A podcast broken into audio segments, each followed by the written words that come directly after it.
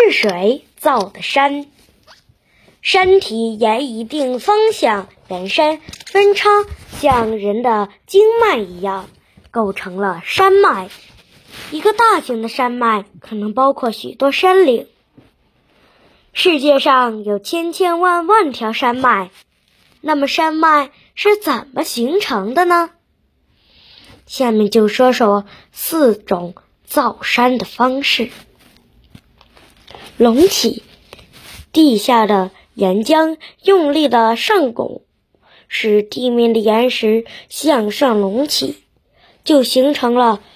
冠状山，地下深处的岩浆喷发出来，也就是火山爆发，喷出来的东西堆积成了高高的火山。切开的面包，把一块面包切开，面包表面就会变得高低不平了。同样，地球板块之间。碰撞也会导致地面断裂和错位，断裂时抬高的部分就是山。挤压，把一本摊开的书从两侧向中间挤压，书变皱了。